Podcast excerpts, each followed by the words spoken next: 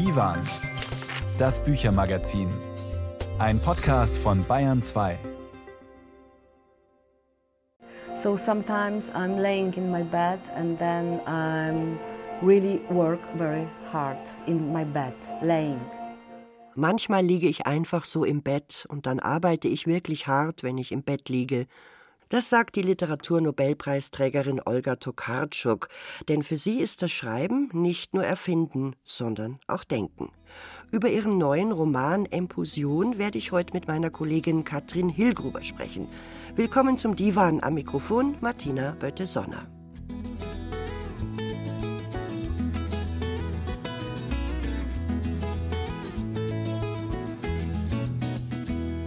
Ums Denken geht es auch in einem ganz besonderen Erzählungsband, in Das Gefühl zu denken von Veronika Reichel, die nicht nur Schriftstellerin ist, sondern auch Dozentin und Illustratorin.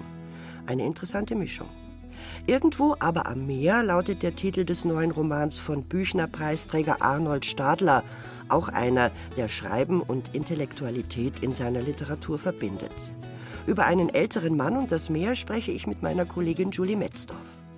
Zwei Werke bekannter Autoren stellen wir auch noch vor. Gemeinsam haben sie, dass sie nicht neu sind, sondern 20 bzw. 18 Jahre alt. Auf Deutsch sind sie allerdings bisher nicht erschienen. Aber jetzt können wir die Bücher lesen.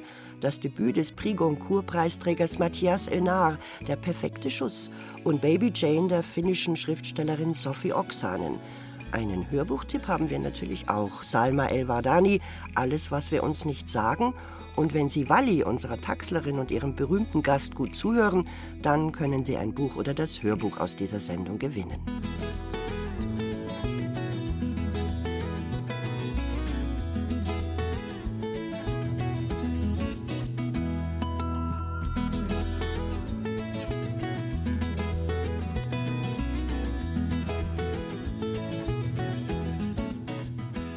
Es ist der zweite Roman der finnischen Schriftstellerin Sophie Oksanen, der nach fast 20 Jahren bei uns auf Deutsch erscheint.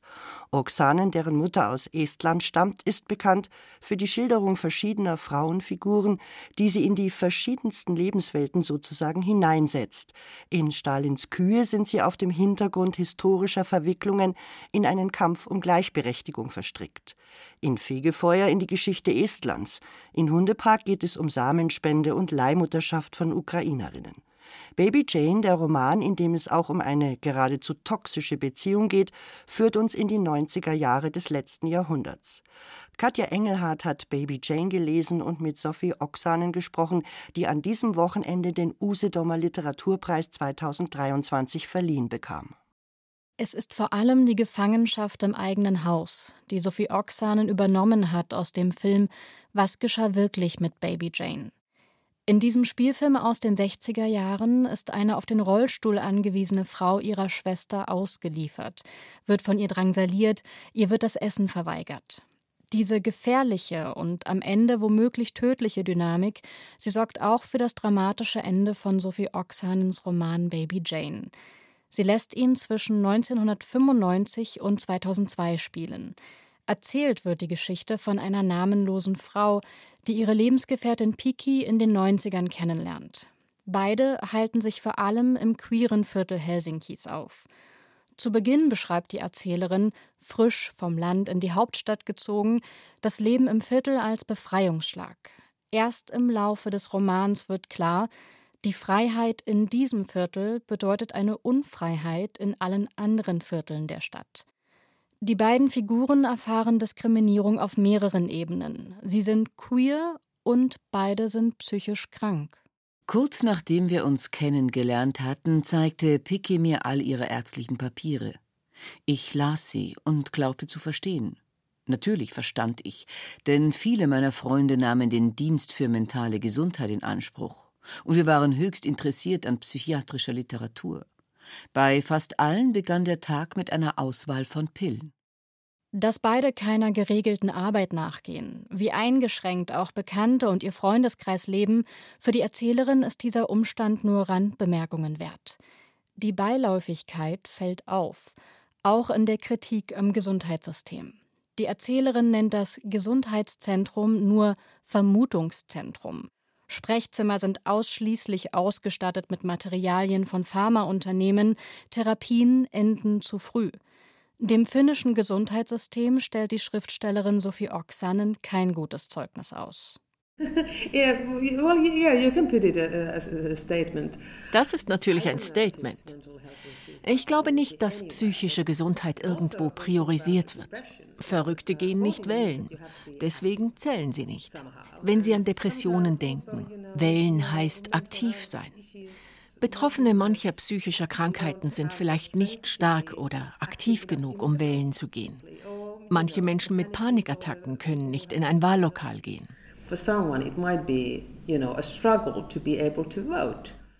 Natürlich, Geld brauchen die zwei.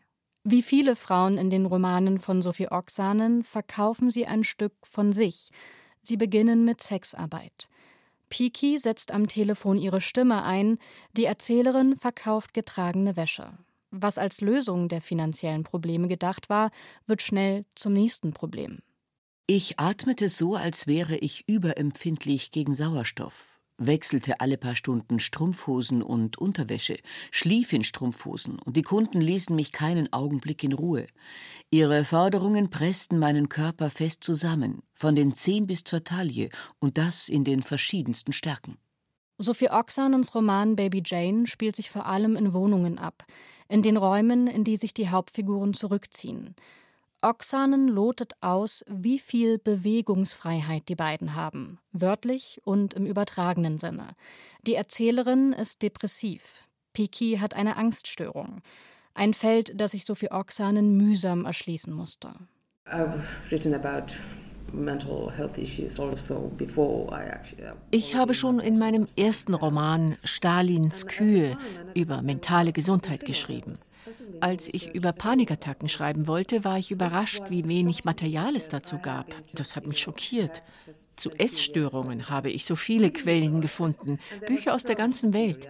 Bei Panikattacken dagegen schien mir, gab es eine riesige Leerstelle. And then compared to panic disorder, it seemed like that there was a huge void. Als aus einer Zweier- eine Dreiecksbeziehung wird, ist die Erzählerin eifersüchtig, frustriert und spätestens ab diesem Punkt in der Handlung alles andere als zuverlässig. Der Roman Baby Jane erschien vor fast 20 Jahren. Er hat an Brisanz eingebüßt. Über Angststörungen können wir mittlerweile problemlos viel nachlesen.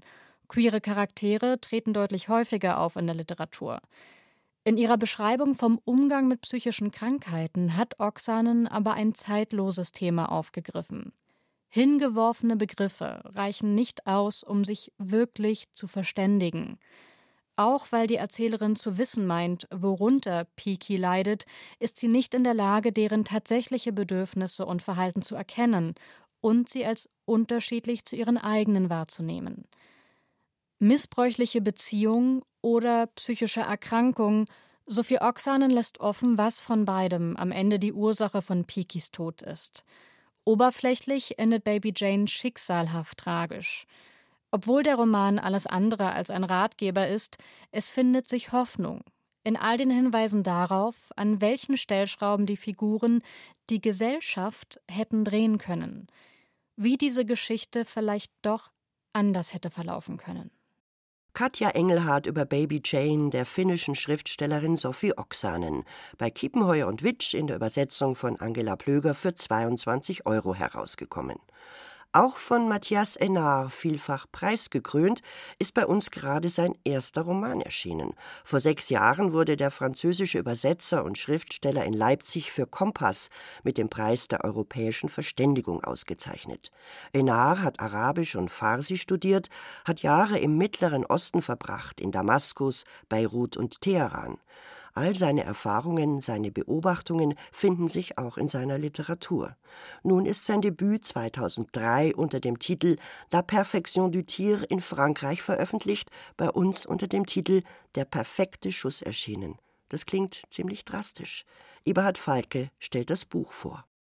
Wer diesen Roman aufschlägt, findet sich auf ein Schlachtfeld versetzt, so unmittelbar, wie es ein Leseerlebnis nur ermöglichen kann.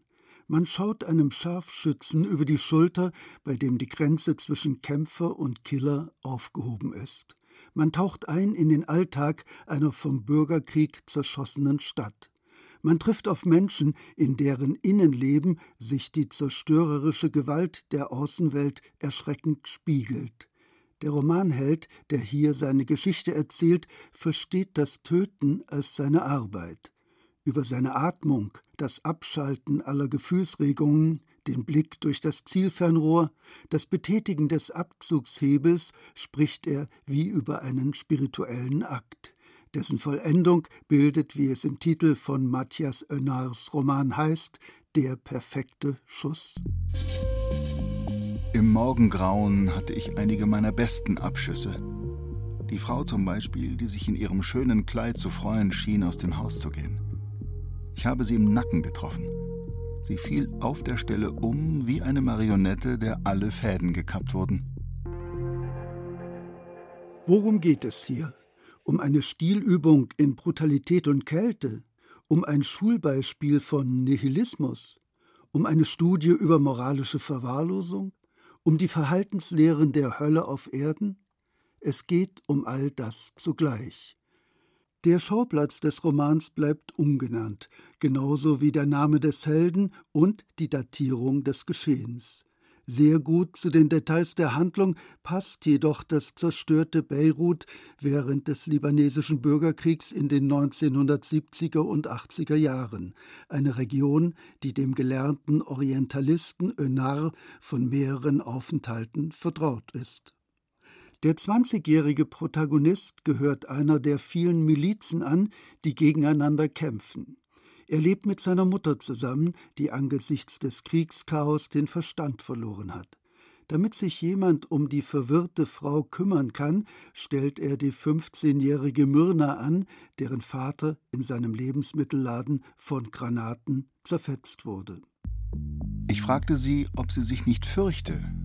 Sie sah mich an und schüttelte den Kopf. Nicht weit entfernt schlug eine Granate ein.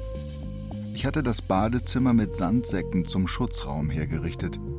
Ich zeigte ihr, wie man meine Mutter dorthin buxierte. Das Mädchen weckt in dem Ich-Erzähler sexuelle Fantasien, vielleicht sogar Liebesgefühle, wenn er wüsste, was das ist. Jedenfalls beschränkt er sich auf geheime Blicke durch die Jalousien. Gelegentlich geht er mit ihr am Meer spazieren. Der junge Scharfschütze ist nicht zur Gänze brutal und böse. Er ist kein Fanatiker im Namen einer Religion oder Ideologie. Er glaubt an gar nichts. Doch seine wenigen menschenfreundlichen Impulse erscheinen willkürlich und unberechenbar. Als Krieger glaubt er, dass das Töten die Lösung für Konflikte aller Art wäre. Wie die Welt, in der er sich behaupten muss, so ist auch seine moralische Landkarte ein Schlachtfeld auf dem sich die Fronten ständig verschieben. Er kämpft um sein Leben, im nächsten Moment jedoch erfüllt ihn Gleichgültigkeit gegenüber dem eigenen Tod. Die längste Zeit respektiert er das junge Mädchen, später, nach traumatischen Gemetzeln in den Bergen, kommt es ganz anders. Einmal stellt Myrna nüchtern fest, es sind Leute wie du, die diesen Krieg machen. Doch das ist nur die halbe Wahrheit, wie er kurz darauf dagegen hält. Die toten Blicke und die blutenden Wunden sind ebenso meine Begleiter wie das Gewehr, das Schießen. Ich wünschte, Myrna wäre da, an meiner Seite, damit sie sähe, dass sie Unrecht hatte, dass nicht ich den Krieg machte, sondern umgekehrt. Indem Önard die Leserperspektive an diesen Helden fesselt, erzielt er eine starke, spannungsreiche Ambivalenz zwischen Empathie und Abscheu. Schon mit diesem Debütroman, der 2003 den erfolgreichen Auftakt zu seinem Werk bildete, beweist der Autor seine beachtliche geistige Spannweite, die zum Kennzeichen seiner Bücher werden sollte. Als Orientalist, Reisender und Kenner der Kulturgeschichte steht er in der Tradition der gelehrten Dichter. Zugleich besitzt er ein Faible für Ethnologie und Verhaltensforschung. In Der perfekte Schuss hat er seine Vielseitigkeit meisterhaft auf das Entscheidende konzentriert. Mit anderen Worten, dieser harte Roman, der dennoch nie auf den reinen Effekt schielt, ist ein literarisch glänzender Beitrag zur Psychologie des Krieges. Der perfekte Schuss demonstriert ergreifend konkret und zugleich mit exemplarischer Allgemeingültigkeit, welche seelischen Verwüstungen solche Kampfhandlungen hinterlassen können, und von denen gibt es auf der Welt leider zahllose. Eberhard Falke empfahl Der perfekte Schuss von Matthias Enar. Übersetzt hat Sabine Müller für 24 Euro bei Hansa Berlin herausgekommen. Sie hören Divan, das Büchermagazin auf Bayern 2. Nach der Musik von Watchaclan, einer französischen Multikulti-Band aus Marseille, die traditionelle mediterrane, jüdische und arabische Musikeinflüsse in ihren Elektrosound einfließen lässt, sprechen wir über den neuen Roman von Arnold Stadler. Und der führt uns nach Griechenland ans Meer. Osfor.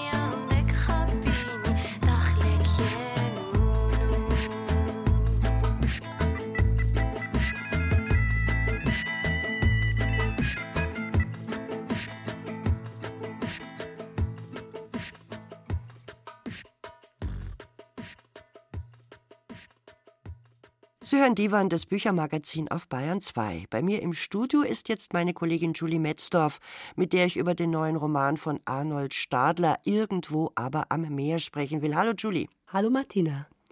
Arnold Stadler gehört ja zu den bekanntesten deutschen Autoren der älteren Generation. Er ist vielfach preisgekrönt, er ist Büchnerpreisträger und er hat ziemlich viele Romane geschrieben. Mein Hund, meine Sau, mein Leben zum Beispiel, ein hinreißender Schrotthändler, Der Tod und ich, wir zwei, so hießen einige von den vielen Romanen von Arnold Stadler. Jetzt gibt es einen, der heißt Irgendwo aber am Meer, in dem es mal wieder um eine Reise geht und um einen Sehnsuchtsort, diesmal in Griechenland.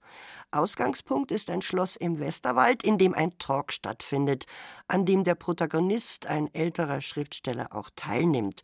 Und dieser Talk läuft sozusagen etwas aus dem Ruder. Was passiert denn da auf dieser Podiumsdiskussion. Ja, der Protagonist, der namenlos bleibt, will eigentlich über sein letztes Buch sprechen, aber dann kommen aus dem Publikum so Fragen, er solle sich doch mal positionieren zum Klimawandel, zur Energiekrise. Er versucht das dann auch, will aber eigentlich über sein Buch reden und das Ganze gipfelt in dem Satz einer Besucherin, das sei das reinste Altmännergeschwätz.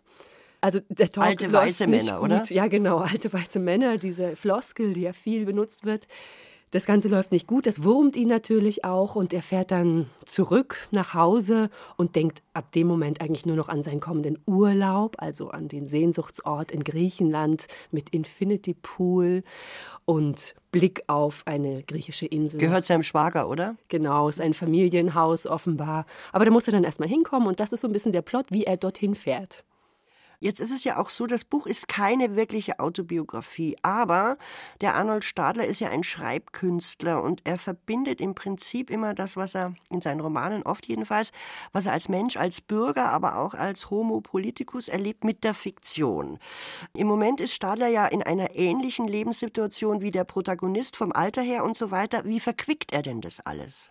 Ja, genau da ist er eben dieser großartige Erzähler, der er nun mal ist. Also Fakten und Fiktion, die treffen ganz knallhart aufeinander. Zum Beispiel wird auf dieser Lesung über das Buch, das Arnold Stadler wirklich vorher geschrieben hat, gesprochen, nämlich Meine Reise zum Kilimanjaro. Also dieses Buch ist von 2021 von Arnold Stadler.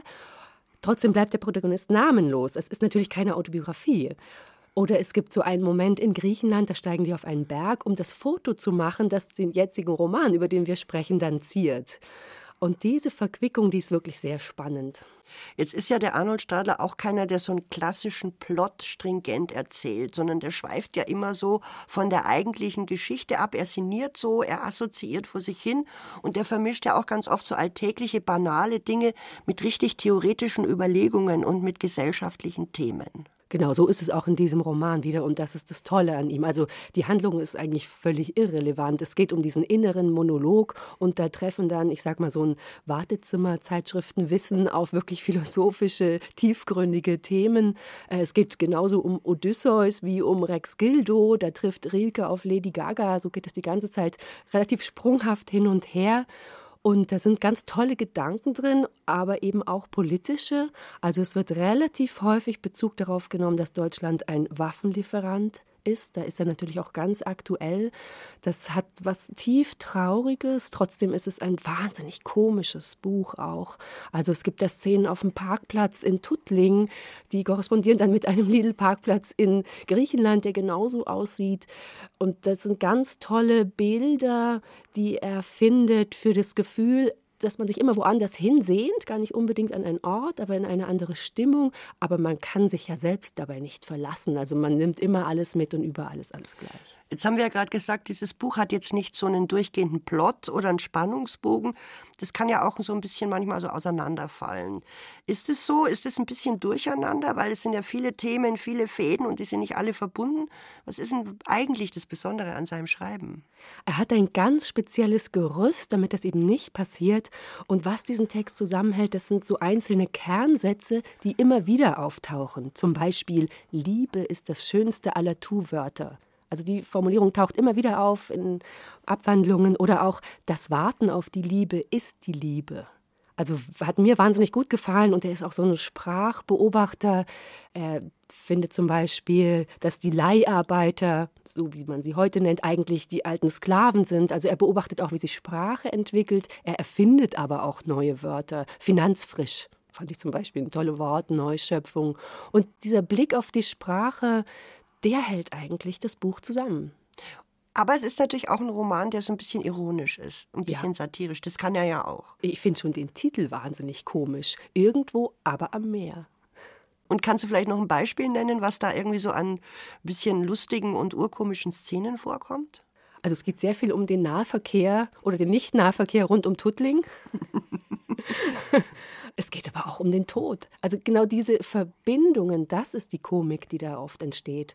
Oder die Gelder, die von einer Medizinfirma vor Ort kommen und was dann damit gemacht wird. Und gleichzeitig eben aber auch die Gelder aus den Waffenlieferungen Deutschlands und was damit gemacht wird. Also es fällt schwer, ein Beispiel zu nennen, weil es so viele Beispiele eigentlich sind. Ja, und dann ist er an seinem Sehnsuchtsort und dann geht er nicht einmal zum Baden dort. Arnold Stadler irgendwo, aber am Meer ist bei S. Fischer erschienen für 24 Euro. Vielen Dank dir, Julie, dass du bei uns da warst. Und ich freue mich, wenn du mal wiederkommst. Sehr gern. Sie hören Divan, das Büchermagazin auf Bayern 2. Ja, und wie ist das nun mit dem Denken? Wie funktioniert das? Wie gehen wir mit Theorie um? Müssen wir lernen, komplizierte, komplexe, niedergeschriebene Gedanken zu lesen und zu verstehen? Und wann macht man das schon? Die Autorin Veronika Reichel, die uns vor drei Jahren schon mit Texten und Zeichnungen im Schaum dieser Sprache zum Hegellesen verführen wollte, hat nun einen ungewöhnlichen Erzählungsband mit dem Titel Das Gefühl zu denken veröffentlicht. Beate Meyer-Franken Blumenfeld hat ihn gelesen und sich mit Veronika Reichel zum Interview verabredet. Christopher liest Bücher zweimal. Das erste Mal in schlechter Haltung und oft genervt, wenn er sich wieder darin irrt, wohin der Hase laufen könnte. Das zweite Mal ordentlich am Tisch sitzend, Abschnitt für Abschnitt. Das kann dauern und Christopher regt sich ernstlich auf oder ist ernstlich begeistert. Verena fühlt sich von Hannah Arendt an die Hand genommen, wie von einer strengen Taufpatin. Philipp wird von Gilles Deleuze ständig zurechtgewiesen, weil er genau das denkt, was Deleuze ihm zwei Sätze später verbietet. Natalie dagegen kommt mit William von Ockham in einen Nüchternheitsrausch. Wenn man Theorie liest, ist man die größte Zeit in einem nicht ganz Verstehen zumindest. Man ist in diesem Text und man findet so Inseln, mit denen man anfangen kann, was zu verstehen diese Zustände von ein bisschen Wissen oder etwas ahnen, also das finde ich einfach sehr spannende Phänomene, was da passiert, wie sich das anfühlt, was einen auch packt, obwohl man das Gefühl hat, man weiß im ganz groben eigentlich nicht, worum es geht, gibt es trotzdem manchmal diesen Moment, dass einen etwas packt und man denkt, da ist sicher irrsinnig viel dahinter, was ich nur noch nicht greifen kann. Und das finde ich spannende Momente.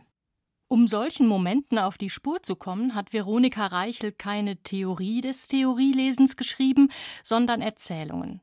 Kurze Texte jeweils um eine Hauptfigur herum, von der aber nur so viel mitgeteilt wird, wie nötig ist, um ihre Lektürehaltung zu verstehen. Geschichten sind das auch nicht, eher Szenen, Schlaglichter, Selbsterklärungen. Man liest das und es ergeht einem zunächst wie Christopher. Man weiß nicht so recht, wohin der Hase hier laufen soll und hat vielleicht Grundsatzzweifel. Was ist über Heidegger zu lernen, wenn man erfährt, dass seine Texte eine Leserin erst das Pulsieren des Universums spüren lassen können und dann den Geruch nach Kohl und Erde in ihre Träume schicken? Warum tritt Donald Davidson als analytischer Philosoph wie ein typisch schnöseliger, die eigene Präzision überschätzender Amerikaner auf? Ist das nicht doch zu parteiisch gegen eine ganze Denkmethode? Man stellt sich solche Fragen und ist damit schon mittendrin im Thema, das Veronika Reichel sich vorgenommen hat. Ein Grund, warum ich dieses Buch schreiben wollte, ist, weil ich glaube, dass Theorielesen eine emotionale Tätigkeit ist. Im Sprechen über Theorie geht es so oft über trockene Texte und es wird immer so extrem rational beschrieben, was da passiert. Und ich glaube, es ist hoch emotional für die allermeisten Menschen, sonst würde man das gar nicht machen. Reichel hat für ihr Buch Interviews geführt. Ihre Figuren gehen also auf reale Personen und ihre Erfahrungen mit philosophischen Texten zurück. Ganz unterschiedliche Erfahrungen, an denen sich zeigt, Theorielesen hat viel mit individuellen Vorlieben für etwas zu tun, was man einen Denkstil nennen könnte. Das ist nicht neu, wird aber in Reichels Buch in einem erstaunlichen, manchmal fast naiven, manchmal vorsichtig ironischen Ton sehr plastisch gemacht.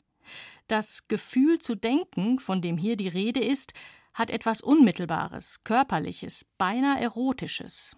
Da gibt es diese Anziehung und diese Abstoßung und es gibt diese Aufregung und es gibt diese Idee, dass der Text um mich wirbt, dass ich irgendwie um diesen Text werbe, dass der irgendwie auf mich antwortet.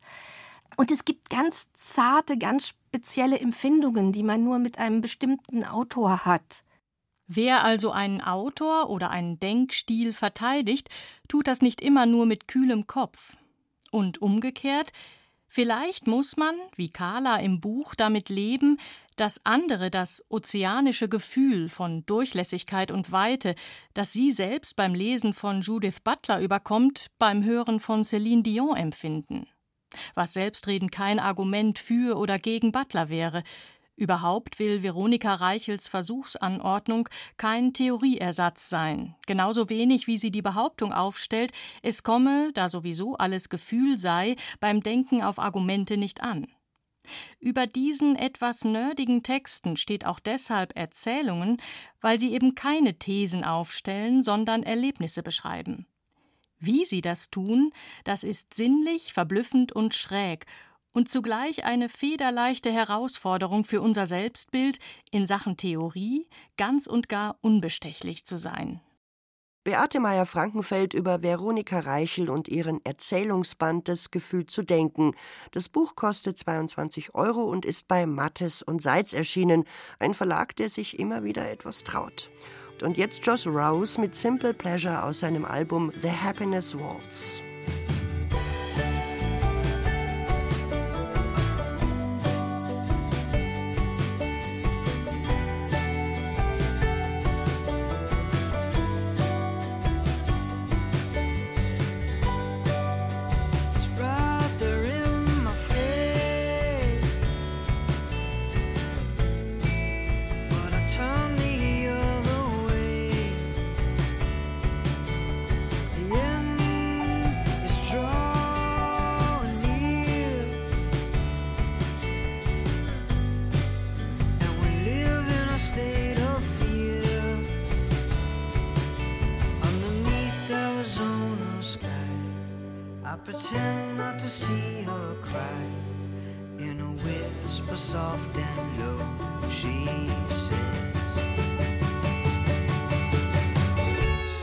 热着在。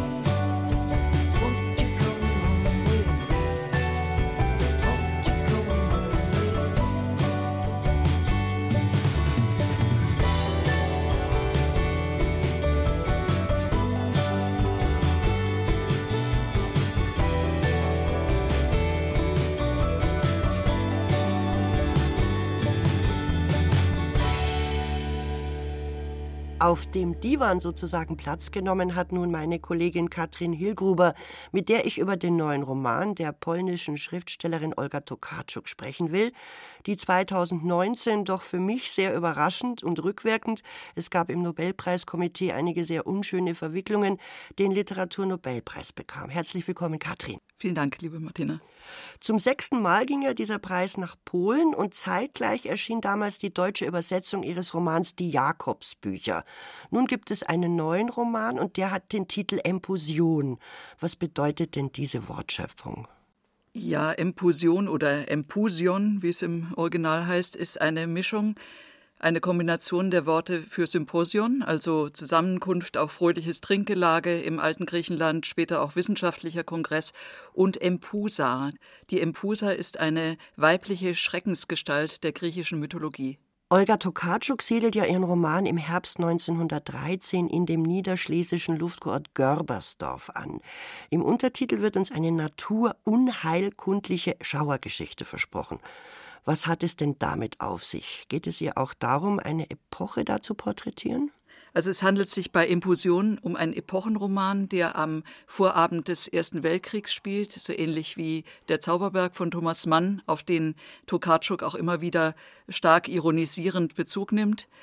Es ist ein Anstaltsroman, in dem es eben um Lungenkranke geht, die nach Görbersdorf reisen, damals ein bekanntes Sanatorium, das übrigens als Vorbild auch für Davos diente. Und es handelt sich um einen Widerstreit zwischen Naturheilkunde und den neuen medizinischen Theorien jener Zeit, wie zum Beispiel der Psychoanalyse. Tokarczuk karikiert zum Beispiel einen sehr forschen Dr. Semperweis, der als psychoanalysierender Arzt vorgestellt wird dann ist es ja auch ganz klar, dass es mit dem Zauberberg zu tun hat. Da gab es ja auch so, sagen wir mal, sprechende Namen. Wie kommt es jetzt aber, dass eine so dezidiert feministische Autorin wie Olga Tokarczuk jetzt nur Männer auftreten lässt und die extrem viel schwadronieren? Gibt es vielleicht doch eine versteckte weibliche Erzählinstanz in dem Roman? Ja, und indem Tokarczuk den Männern so viel Raum zum Mansplaining sozusagen jener Zeit lässt, karikiert sie sie eben. Das Besondere ist, dass dieser Roman von einer diffusen Erzählinstanz im Plural geschildert wird, den sogenannten weiblichen Wesenheiten, die Türschwellen bewohnen, Dachböden, aber auch vor allem den Wald, eben als Hort der Natur, der bei Tokarczuk etwas stereotyp mit dem Weiblichen gleichgesetzt wird. Und dieser Wald umgibt Görbersdorf und bedroht es aber gleichzeitig auch. Und alljährlich im November findet ein Ritualmord an einem Mann statt. Und die Herren, die sich allabendlich im treffen und diese Symposien abhalten, haben eben große Angst davor, in den Wald zu gehen und fragen sich, wer das nächste Opfer sein wird, während sie sich gleichzeitig ausführlichst über Frauen mokieren, über ihre Unfähigkeit zum Beispiel zu schreiben. Dr. Frommel sagt, die Frauen könnten also nur über Tapetenmuster schreiben oder hätten übertriebene Tierliebe oder würden sich ins Mystische flüchten. Das könnte man alles nicht lesen. Und das Ganze konterkariert Tokarczuk eben mit wunderbaren Schilderungen der verschiedenen Mahlzeiten, die auf den Tisch gebracht werden, weil die Protagonisten sind ja allesamt Kranke, Wartende im Schwebezustand. Manche sterben auch. Wie im Zauberberg, ja. Und diese weiblichen Wesenheiten beobachten zum Beispiel die Herren immer von ihrem Schuhwerk ausgehend. Also von den Schuhen, die sie tragen. Ja. Dann muss man ja sagen, dass der Roman auch so ein bisschen satirisch ist, stimmt es? Auf jeden Fall, er ist sehr ironisch, aber auch, man merkt richtig, sie hat Spaß an dieser Heilkunde, an der Balneologie, es sind auch wunderbare Worte wie Blümerand oder Strahlendusche. Und da möchte ich besonders die Leistung der beiden Übersetzer hervorheben, Lisa Palmes und Lothar Quinkenstein, die auch schon das 1200 Seiten Roadmovie die Jakobsbücher 2019 übersetzt haben und die da wirklich ganz große Sorgfalt drauf verwendet haben, dieses Altdeutsche wieder aufstehen zu lassen. Man darf ja auch nicht vergessen, das spielt in Niederschlesien und der Student Mieczysław Wojnitsch, der sich stark an Hans Castorp orientiert im Zauberberg, darf seine Muttersprache nicht sprechen, weil Polen war ja damals geteilt. Seit 1772 war es noch bis 1918 und es wird auch stark im Roman reflektiert. Er sagt einmal, meine Lunge ist real, meine Nationalität ist es nicht. Und daher kommt auch dieses Schwärmerische. Also so wie du jetzt darüber sprichst, Katrin, würde ich sagen, lohnt sich die Lektüre schon, oder? Auf jeden Fall. Und das Positive, wie ich finde, ist, dass sie dieses Mal nicht so ins Esoterische abdriftet, was sie sonst gerne tut. Und dieser deutsch-polnische Diskurs, der ist mir sehr wichtig. Der hat mich fast noch mehr interessiert als die Geschlechterdiskussion, weil ja der Hauptprotagonist, dieser Herr Wojnitsch, ist ein sehr genderfluides Individuum. Aber dieses Rätsel möchte ich jetzt noch nicht enthüllen. Die Leute sollen ja das Buch lesen. Dann bedanke ich mich bei dir, Katrin, für den Besuch im Divan. Olga Tokarczuk, Empusion, eine naturunheilkundliche Schauergeschichte, ist übersetzt von Lisa Palmes und Lothar Quinkenstein. Der Roman kostet 26 Euro und ist bei Kampa herausgekommen. Salma El Wardani ist Schriftstellerin, Dichterin und BBC-Radiomoderatorin. Als halb Ägypterin, halb Irin erzählt sie die Geschichten von Frauen, vor allem die der Woman of Color, die zu lange ignoriert wurden. Auf ihrem Instagram-Kanal begeistert sie ihre Fans, indem sie ausspricht, was viele Frauen denken, sich aber nicht zu sagen trauen. Ihr Debütroman Alles, was wir uns nicht sagen handelt ebenfalls von dem Dilemma zwischen Religion und Rebellion anhand von drei bemerkenswerten muslimischen Freundinnen, die in London und Kairo leben. Unser Hörbuchtipp im Divan heute von Isabel Auerbach. Der Titel Alles, was wir uns nicht sagen, könnte ergänzt werden mit aber sagen wollen und müssen. In ihrem ersten Roman benennt Salma El-Wadani das scheinbar Unmögliche oder Unsagbare. Sie erzählt bewegend und fesselnd über die innige Freundschaft von Keith Jenner und Malak, dreier muslimischer junger Frauen, die den Spagat bewältigen müssen zwischen ihrer traditionellen Religion und Kultur einerseits und andererseits dem modernen westlichen Leben in London. Dabei unterwerfen sich die Freundinnen den Traditionen ihrer Herkunftsfamilien, wagen aber auch Neues und folgen ihren Herzen. Kies ist als ehrgeizige Jurastudentin mit dem weißen Katholiken Harry zusammen. Vor ihrer Familie, die sie regelmäßig an den Wochenenden besucht, muss sie diese Liebesbeziehung sowie ihre rebellischen Seiten geheim halten. Statt den Bus zu nehmen, läuft sie die 45 Minuten nach Hause, weil sie Zeit braucht, die Version von sich selbst zu finden, die ihrer Mutter am besten gefällt. Die Version, die die Familie zusammen und munter hält. Frei von jeglicher Scham, die etwas überschatten könnte. Die Version einer ältesten Tochter, die es der Familie ermöglicht, das Kinn hoch über der Brust zu tragen. Diese vorgetäuschte Version hält Kies im Laufe der Handlung nicht durch, zumindest was ihre Liebesbeziehung angeht. Überhaupt liegt der Fokus der Geschichten auf den Liebesbeziehungen der drei Frauen und auf ihrer tiefen Verbundenheit miteinander. Diese droht wegen der kulturellen Konflikte zu zerbrechen. Malak beendet aus berechtigter Angst vor einem Verstoß ihrer Familie die Liebesbeziehung zu Jacob, einem ebenfalls weißen, nicht-muslimischen Mann. Sie rät ihrer Freundin Kies, sich ebenfalls zu trennen. Du weißt, dass sie Muslime sein müssen. Das ist die oberste Regel. Bring irgendwen mit nach Hause, Hauptsache er ist Muslim. Er könnte ein Drogendealer mit fünf Kindern aus fünf verschiedenen Ehen sein. Solange er weiß, welche Worte er sprechen muss, wenn der Gebetsruf ertönt, dürfen wir ihn mit nach Hause bringen. Das Dilemma zwischen Anpassung und Aufbruch ist kaum lösbar für die drei Studentinnen, zumindest nicht ohne große Verluste dabei in Kauf zu nehmen.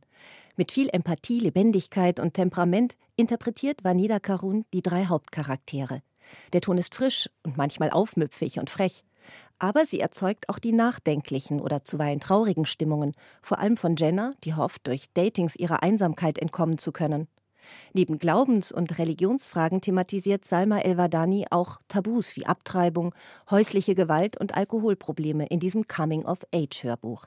Dabei geht es immer darum, Eigenverantwortlichkeit und Mitgestaltungsmöglichkeiten auszuloten, wie etwa bei Keith, die den Mut hat, ihre große Liebe Harry zu heiraten, obwohl er kein Muslim ist. Und ihr wird bewusst, dass die Zeit schneller vergeht, als ihr lieb ist. Dass es in der Realität nur wenige Momente im Leben gibt, in denen wahre Entscheidungen getroffen werden. Weil wir in den meisten Fällen mitgerissen werden und uns die Dinge einfach passieren. Salma El-Wadani, selbst halb Ägypterin und halb Iren, wirft einen warmherzigen, aber durchaus kritischen Blick auf ihre muslimische Tradition.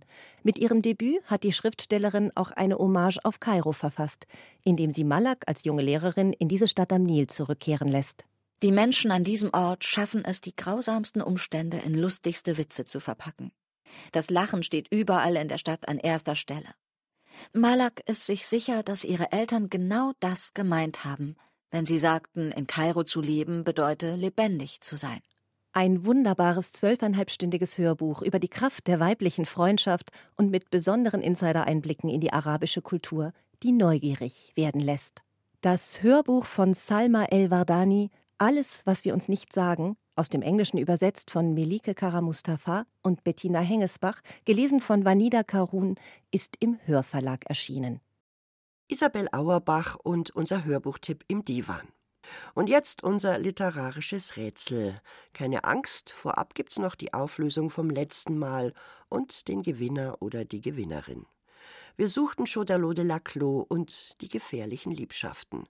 Viele richtige Lösungen gab's wieder und einen Gewinner. Peter Zillig bekommt sein Wunschbuch Wovon wir leben von Birgit Birnbacher nach Tutzing Monatshausen am schönen Starnberger See zugeschickt. Glückwunsch. Aber jetzt Droschke. Servus, ich bin's, die Walli. Wo darf's denn hingehen? In Schande irre ich umher. Der Ruf der Mörderin will auch unter den Gestorbenen nicht verstummen. Oh je, ich glaube, ich sehe Gespenster. Nur meinen Schatten. Und der hat nicht die Muße, seine Zeit zu verschwenden. Das ist doch ein Mietkarren, oder? Schon. Dann bring mich nach Delphi zum Tempel des Apollon. Also bitte. Meinen Sie nicht, dass Sie im Hades besser aufgehoben wären? Erst fordere ich Gerechtigkeit. Nun fahr schon! Also von Geistern lass ich mich ungern drängeln, ja? Aber was macht man nicht alles? Was wollen's denn in Delphi? Haben Sie ein paar alte Rechnungen zu begleichen? Mein Mörder muss bestraft werden. Und wie wollen Sie das anstellen? Das sollten die Irinien übernehmen, aber die, die rühren keinen Finger. Na, vielleicht haben wir was Besseres zu tun. Nicht einer der Götter und Daimonen zirnt. Naja, ein bisschen was hat's auch mit dem Ton zu tun, gell, gnädigste? Wie sie mich verfluchen. Mich, die ich so Schreckliches erlitt, von dem, was mir das Liebste war. Mhm. Alles eine Frage des Stils. Ich habe mich bemüht, meinen hohen Herrn bei seiner Rückkehr so würdig zu empfangen, wie ich nur konnte. würdig? Da ist mir aber was anderes zu Ohren gekommen. Es sollte wie ein Menschenopfer aussehen. Ja, aber mit einer Doppelaxt im Bad. Hat er nicht selbst den tückischen Mord ins Haus geschleppt? Hat er an meinem Kind, dem vielbeweinten, Recht getan? So ist ihm Recht geschehen. Ja, es war Krieg. Da spielen die Leute halt verrückt. Auch noch diese Orakelhure als Beute mitzunehmen. Zu ihren Lebzeiten waren sie auch kein Kind von Traurigkeit. Mag sein, dass ich den Tod genauso verdient habe. Das liegt an diesem unbesiegbaren Fluch. Aber mein Mörder soll davonkommen. Oh, boah. Der Tempel, wir wären da. Hört, ihr Göttinnen der Erdentiefe, ich rufe euch! Was wird jetzt dies? Na, ich rufe die Irinien an. Mein Albtraum hat sich erfüllt. Ich brachte einen Drachen zur Welt, welcher an meiner Brust Blut anstelle von Milch saugte. Haucht euren blutigen Atem auf ihn, lasst ihn verdorren, vertrocknet, verzehrt ihn mit dem Feuer eures Schoßes. Da rührt sich nix. Da ist keiner. Oder sie schlafen. Kommt zu euch, steht auf! Mm -mm. Fehlanzeige. So hört mich doch! Es geht um mich, um meine Seele! Die stellen sich wahrscheinlich taub. Die werden was erleben. Wer war Gast in Wallis Droschke? Wenn Sie es wissen, dann schreiben oder mailen Sie uns unter dem Stichwort Divanrätsel an divan.bayern2.de oder an den Bayerischen Rundfunk Kulturaktuell in 80300 München. Hoffentlich habe ich, haben wir Ihnen wieder Lust aufs Lesen und auf Bücher gemacht. Der Divan auf Bayern 2 geht zu Ende und fürs Team verabschiedet sich Martina Bötte-Sonner.